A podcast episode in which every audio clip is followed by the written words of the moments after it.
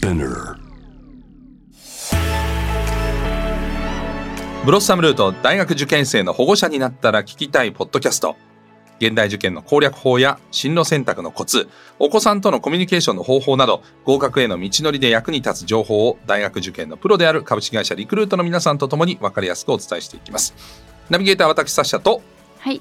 スタディサプリ進路で編集長をしております中井と申します。よろしくお願いします。よろしくお願いします。今回のエピソードは大学生に聞いた保護者にもっとこうして欲しかったこと、してくれて嬉しかったことについてリアルな声を紹介していきたいと思います。これだからあの受験しし終わって大学生になったこと、子供たちというか人たちですね。現役大学生に聞いて、まあ受験期間中にもっとこうして欲しかったのにというところでちょっとご紹介していきたいと思います。実は JWAVE には公式の大学生、専門学生のコミュニティワコーズというのがありまして、その大学生からあの提供していただきましたんで、リアル大学生の声です。はい。えー一つ目はですね、両親の体験や大学生活についてもっと話を聞かせて欲しかった。大学での面白い経験を語って未来を見せて欲しかった。だそうですね。んなるほど。これはあれですかね。将来のそのイメージをもっと膨らましたいっていうところから来てるんですかね。もしくは大学生活をもっとこう、有意義に過ごすために、うん。こういうふうにした方がいいよみたいなところとか、こういうところが楽しかったなとか、うんこういうふうにすればよかったなみたいな話なのかしらね。そうですね。でもだんだん記憶薄れるんだよね。でも、薄れますね。薄れますよね。ね。でも。どうだろうな。そうね。なんか、いろいろ人にもよると思うんですよね。サークルすごく頑張った人とか、部活頑張った人とか、うん勉強頑張った、バイバイト頑張ったって人もいるだろうし、うんなんかそういう中で、えー面白い経験っていうのをね、なかなか語るっていうのは難しいところもあるけど、これ結構親のコミュ力が問われる感じかしらね。そうですね。。ただなんかやっぱりこう一個自分のその最初の高校卒業してから最初の進路選択って自分で、なんでしょう主体的に人生を切り開く最初の選択に近いものがあると思うのでに。それをやったことである種その保護者を一人のうん人だと見ることができて、んその人のキャリアに興味を持つところからこのコメントが出てるのかなっていう気もしますけどね。それまでは親うんだったの親が、一人の大人になると。そうですね一人のキャリアを持ったうん大人が何を考えてどういう時間を過ごしてなんでその今の仕事についてなるかほどねって。いうそうか。ところは興味が出てくるかもしれないですね。うんなるほどね。未来見せてほしくこういうことしたからこういうふうになったとかっていうところうんの接続的なところも分かるといいかもしれませんね。そうですね仕事に対してね。うん二つ目はね、直接的にではなくていいからもっと応援してほしかった。勉強をしていて日付が変わったくらいに飲み物を取りに行ったら、こんなに遅くまで起きて何してんのと言われ、すごく悲しかったと。これは悲しいですね。ね。勉強頑張ってるね、じゃなくてね。そうですね。そのやっぱりちょっと保護者の方からすると普段の十何年の積み重ねで見てきたメガネみたいなものがいや、そうなんですよ。あと部屋の中にいると、どうせ YouTube 見てるんでしょ？みたいに思っちゃう自分もいる。いますよね。で、夜中まで起きてたら YouTube みたい。その日に限って勉強してんだよね。そうです多分ねで、それを言われた瞬間に子供はやっぱりちょっとシュンってなってしまいますよね。頑張気合ってたんだから。入れて今日は勉強したのに。結局うん勉強してもそういうふうに言われるんだったらもういいってなっちゃうよね。なりますね。なので、あのーできるだけ、こう、ネガティブな言葉をかけるっていうのはうん、ちょっと避けてあげた方がいいかもしれないですね。絶対的なこの、あの、現場を抑えるうん。時以外は避けてあげられるといいのかなと思いますね。はい。なるほどね。うんもう一つ行きましょう。人から教わるのが嫌で塾に行っていなかったが、勝手に塾に今から間に合うかの電話をしたことをやめてほしかった。逆にそれ以外についての不満はなかったっていう。おーすごいですね。それ以外についての不満がないっていうのも。ねえ。でも、うん人から教わるのが嫌で塾に行かなかった。だけど塾を勝手に入れちゃったと。うーん。まあ、それも子供によるよね。ね。やっぱなんか言われてできること、自分からできることを精査できること、うん結構人によるから、うん。自分で積極的に行動できる子は別に親がそんなに干渉しないで、むしろ干渉すると逆効果だけど、はい。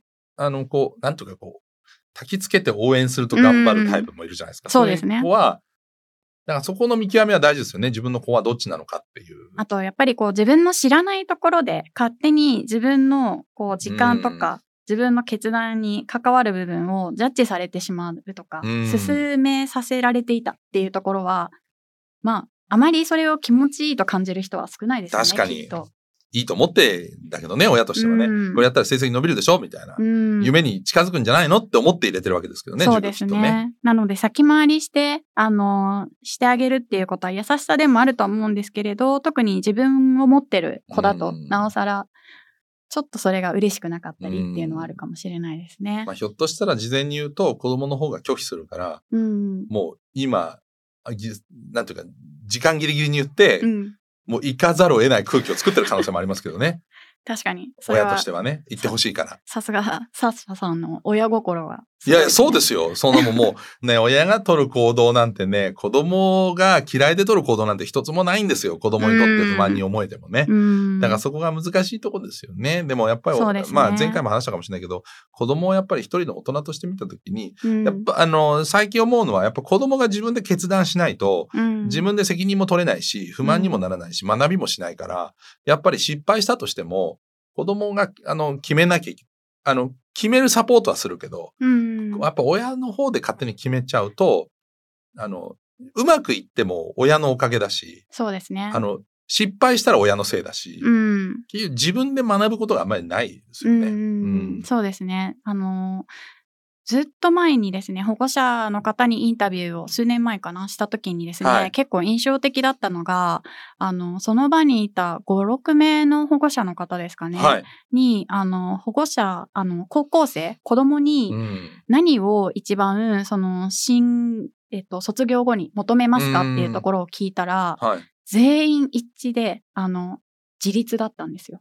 で、。その自立してほしい、自分でちゃんと人生を歩めるようになってほしいっていうところを、まあ、あの、求めるっていう時にですね、やっぱり最初の進路選択って、すごくそれのきっかけになる部分だと思うので、先回りしていろいろやってあげたいっていう気持ちはありつつも、あの、ぐっとこらえて、機会を本人が作れるように待つっていうのも大事ですよね。難しいな。自立はしてほしいけど、自立する最良の道を進んでほしいから干渉するってのもあるんだようね。ーん、そうですよね。なるほどね。続いてですね、えー現役大学生から、えーの、えーメッセージですけど、模試から帰ってきた後に、手応えを聞かないでほしかった。ああ、なるほど。あまり良くなかったんですかね。まあそういうことでしょうね。はい。聞きたくなるけどね、親としてはね。どうだったのそれでって。単純にね。でも自分が学生の頃を思うと、模試の後ってちょっと開放感あるじゃないですか。そうですね。なので、その時に、あの、すぐ現実に戻される言葉はちょっと辛いのかもしれないですね。なるほどね。まあまあまあだったよ、みたいうな。ん。ただ、保護者サイドからすると、そういう時じゃないと響かないでしょ、あなたっていう気持ちも、いや、そうなんですよ。うん、わからなくね普通に結果知りたいしね。そうですねう。ん結果は、まあ、送られてくる時まで待っててっていう気持ちなんでしょうね、いやそれは高校生待てないよね、親としてはね。早く知りたいですもん。そうですね。心配だから。確かえーもう一つ行きましょうに。か。はい。えー塾の取る講習や志望校選びで口出しをしないでほしかった。ああ、なるほどこういう。方もいらっしゃるんですね。自分のこう、向いてる勉強のスタイルだったりとか、うんうん学力の話は結構自分が一番分かってるからっていうコメントは結構高校生から届ないてたのでへーなのでそこは親より自分っていう自負が結構あるところなのかもしれないですね。まあしっかりしてるし、あとひょっとすると親と全然違う、なんだろうな、将来を、うんん。全然違う業界に違う仕事したいみたいな思いを持ってる子供かもしれないですね。そうですね。割と親の後ってこう、なんか同じような職業をつきたい子だったうんらそういうふうに言わない気がするんで。うん、確かにうん確かに。ただ例えば親がサラリーマンやってるけど、なんか独立して自分で起業したいとか、ぐぐらいこう、すごく違うような、えー人たちだったらこういうふうに思うのかもしれないですね。うん。自分の、その、自分の道をちゃんと自分で作っていく気持ちがあるうん。。なんか親って自分の道、同じような道を歩んでくれたら嬉しいっていうところもあるんですよね、多少ね。なるほど。だから、それ、え、何？同じ方向に行きたいの？みたいなところもあるわけですよ。なるほど。それを余計なんかちょっと自分が認められてるみたいで嬉しいところもあるし、うん子供と通じたところが嬉しいところもあるし。だからひょっとするとそういうのが強すぎると、うん。子供に対しての期待値が高くなっちゃうのかもしれないですね。逆に全然違うところに行くと、それ理解が自分も、まあ僕も違う業界だと全然わかんないですから、うん理解ができないから怖いみたいな、なんかうん変な風になってほしくないみたいなんで、結構そのなんか口出しをしてしまうのかもしれないしそれがだから塾の授業とかにも、俺はい理系なのになんで文系行くの？みたいなとかもあるかもしれないですしね。うん確かにそうですね。とまあ時代変わってるでしょっていうふうに子供からそうなんですよ見るとなっちゃいますよね。いや、そうなんですよ。だから、うん結構ね、その、どういう業界に進むかっていうのも、うんこれ多分前の世代もあると思うんですよね。うん僕の親の世代の一番人気の就職先って造船なんですよね。あ、そうなんですね。はい。でも造船って、その当時は日本の主要産業だったけど、その後電、うん家電とか電気とか、うんいろんなものに変わってって、はい今また変わってるじゃないですか。だから、うん僕らが、まあなんか、僕らの世代って何ですかね、広告代理店とか商社、ね商社かな？商社ぐらいかな？強かったですね。はい。みたいのが、だから今になって、じゃあ同じでいいのかっていうのは、うんあんまりその押し付けない方がいいのかもしれませんね。もしくは自分の行ったルートと同じものを進むことが、うん今の世代にとって自分はいい思いしたかもしれない。ひょっとしたらそのねうん、だからこそ進めてるのかもしれない。それが今の時代になった時に、彼らが、子供たちが同じ何十年、僕らぐらい年齢になった時に、うん。その、なんだろうな、充実したはい。社会生活を送れるかどうかっていうのは、うん。まあちょっとクエスチョンマークなところもあるじゃないですか。そうですね、うん。いわゆるなんかこう大人が考える成功するキャリアっていうところから、うん。特に今の子たちはどう生きていくかそのキャリアだけじゃなくって、そうですね。キ。ャリアが一つの人生の要素であって、ね。自分は何に重きを置いていきたいかっていうところも考えていくので、うんまた結構価値観そこでも違いますし、ね、そうですよね。難しいね。はい今日のテーマもう一つはね、してくれて嬉しかったこと。これは、あのー逆にですね、スタディサプリ側で何かありますか？そうですね。あの、過去の記事にも取り上げているんですけれど、ええ現役学生のですね、みんなが教えてくれた保護者がしてくれて嬉しかったことっていうところがいくつかあるので、ご紹介できたらと思います。お願いします。はい。まずはですね、希望の仕事を包み隠さず使えたら、あの、伝えたら、そこまで言うならと、一緒に大学を探してくれた。えー、なので、言ってよかったっていうなるほど。気持ちじゃあ、その仕事やるなら。どういう大学行ったらいいか一緒に探そうか。うん、そうですね、うんその味方になってくれたのも嬉しかったし、うん応援してくれたのも嬉しかった。はい。で、もう一つもちょっと似てるんですけれど、行きたい業界について話したら、本気度が伝わって応援してくれるようになった。おーうん。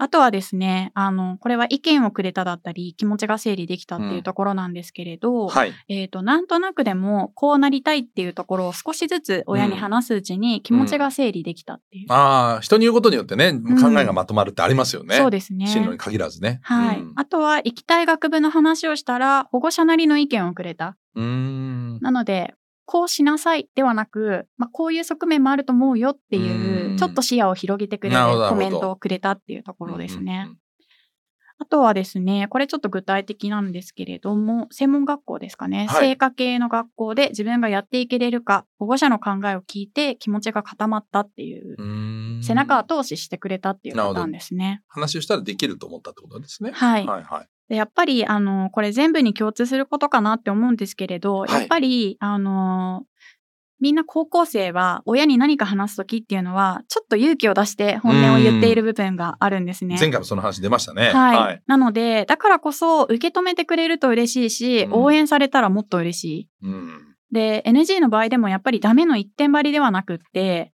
その背景にある理由だったりとか、うんまあ、懸念点ですね。うんとか、できる方法をじゃあ一緒に考えてみようかって、うん模索した上で会話を重ねていく姿勢っていうのが一番大事なのかなっていうのは感じましたね。なるほどね。はい。あとはですね、これ以外にもですね、高校生エディターの子からもよく聞く話なんですけれど、はい。これは実際に嬉しかった話っていうふうに問いをかあの聞いて出てきた話ではないんですけれど、嬉しそうに話してくれる、編集部に話してくれるはい。内容としては、うんあの、オープンキャンパスに保護者が一緒に来てくれたっていうところで、あ、嬉しいんですか？そうなんです。あの、ですね。これ話を聞いてると、この学校を見るだけでなくって、うん。学校の周りの環境も一緒に見た上で、はい。親のコメントがもらえるっていうところが嬉しいポイントだったりするこういうらしくて。とここうこうだね、みたいな。そうなんです、そうなんです。なので、近くの不動産屋さんで、だいたいそこら辺の家賃相場を調べたりとかここで生活すると多分学校から家まではこれぐらい距離があるから、これぐらい時間がかかって、うんうんうん。だったりとか、リアリティ持って話せるだったりとか、うん。あとはですね、なんかあの話を聞いていて思うのは、そのオープンキャンパスに行く前後の時間ですね、1時間だったはい。り2時間だったり場所によると思うんですけれど、うん。そこの間にじっくりと旅行をする気分でコミュニケーションが取れるのが嬉しいんじゃないかなっていうのは感じますね。ち。ょうどいろいろ話せるチャンスでもありますしね。そうですね。うんで、見ながら話せる、その机の上で、はい。1対1で向かい合ってはいはい面談のように話すのではなくって、まあ車ドライブしながら横並びになってとか、電車に乗りながらとかうん話すので、この大学ってこうだねとかみたいなのをこううね、ん、そうですねパン。フレット見ながら話せますもんうね。ん、かしこまった雰囲気にあまりならずに自由に話せるっていうのは結構いい機会なのかなっていうふうにえ思いますね。ー、はい。はい。なるほどな。まあでも、やっぱりし、まあ、市民になるのはみんなそうなんですけど、うんやっぱりどうしても、その、うん教える側とか、うんうん、なんだろうな。自分の経験を語る側になりがちなんだよね。自分も含めてね。だから親っていうのはね。そうじゃなくて、一緒に、ちょっと経験値が高い先輩みたいな感じで、そうですね。一緒に歩むってことが重要だし、うん。やっぱり子供たちが勇気を出して言葉を出してくれたときは、それをまずは受け止める。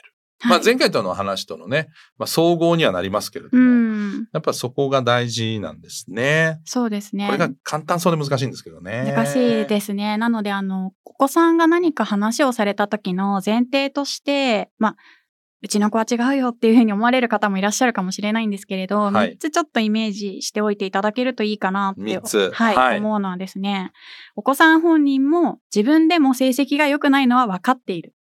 あの、成績が悪い場合ね。はいはい。で、自分でもふわっと選択しているのは分かっている。うん。自分でも自立して考えなきゃいけないのは分かっている。うんっ。ていう、この3つをなるほど。大体の高校生はみんな感じているので、あの、保護者の方にそれを見せるか見せないかは別として、そこで考えが甘いとか、はいなんとかみたいなことを言われちゃうと、そんな分かってるよっていう。そうですね。ことなんですねあと、正論なので、うんあの、刺さりますよね、だいぶ。確かに。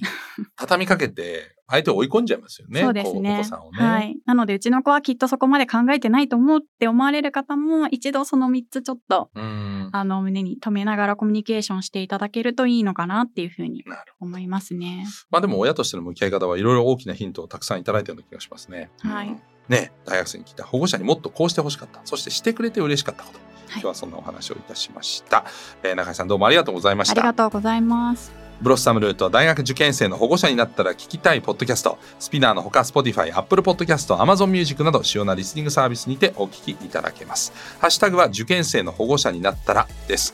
えー皆様の相談、悩み、メッセージもお待ちしています。宛先は概要欄にあるメッセージフォームのリンクからお願いします。ぜひフォローもお願いします。